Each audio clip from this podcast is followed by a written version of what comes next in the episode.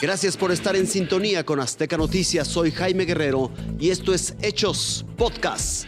Condenan en Estados Unidos a la hija del Mencho, presunto líder del cártel Jalisco Nueva Generación.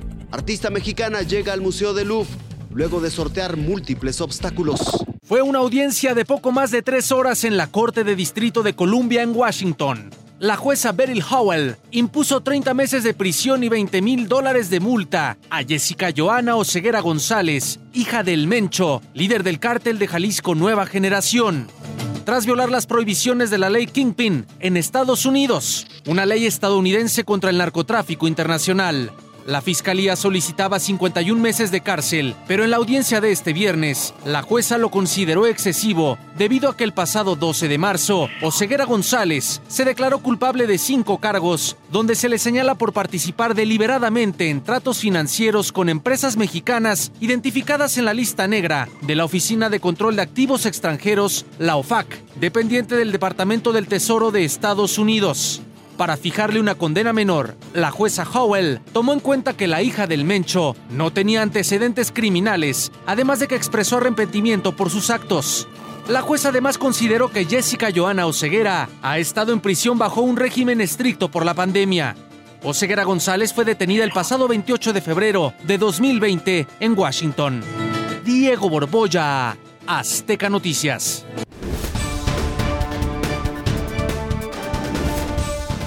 Desde niña, Suke fue siempre una apasionada de la pintura y al egresar de la preparatoria intentó dejarlo en claro. Yo les dije a mi familia, la cual este, pues no estaba muy alegre porque pues como siempre, ¿no? El papá siempre se preocupa porque sus hijos sean un profesionista, este, sean arquitectos, una profesión que deje dinero. Persuadida, Suke eligió la carrera de técnico zootecnista y esa decisión vino a reconfirmar que la pintura era lo suyo. Y pues no me llamó la atención y la verdad la dejé y me vine a Bellas Artes. Hubo un problema ahí porque pues imagínate, dejé la escuela, dejé los estudios. Su técnica al pincel siempre fue polémica, su obra siempre fue calificada de caricaturesca. Creo que lo más fuerte que me dijeron a mí es que esto no era arte pero Suke estaba convencida de que su propuesta era distinta, así que ya como profesional y egresada de la Escuela de Bellas Artes, tocó las puertas de varias galerías de Oaxaca. En total, 13 no le permitieron exponer sus trabajos y hasta pronosticaron que no vendería ninguna obra. Es muy difícil que una galería te abra las puertas.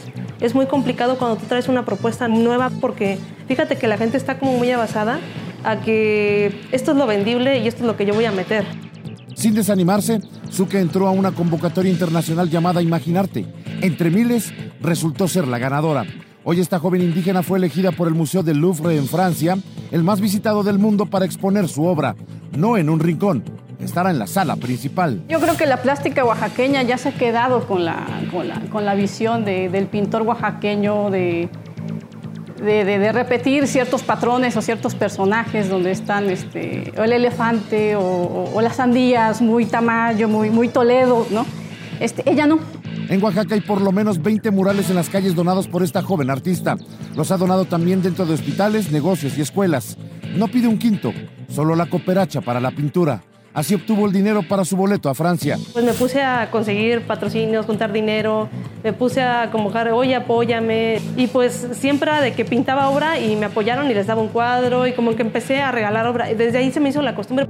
El Museo del Louvre recibe cada año 8 millones de visitantes y ahí estará la obra de Suque, donde se exponen obras mundialmente famosas como la Gioconda de Leonardo da Vinci, la Victoria Alada o la Venus de Milo, entre otras 35 mil joyas. Edgar Galicia, Azteca Noticias. Esto fue Hechos Podcast. Que tengan un espléndido fin de semana.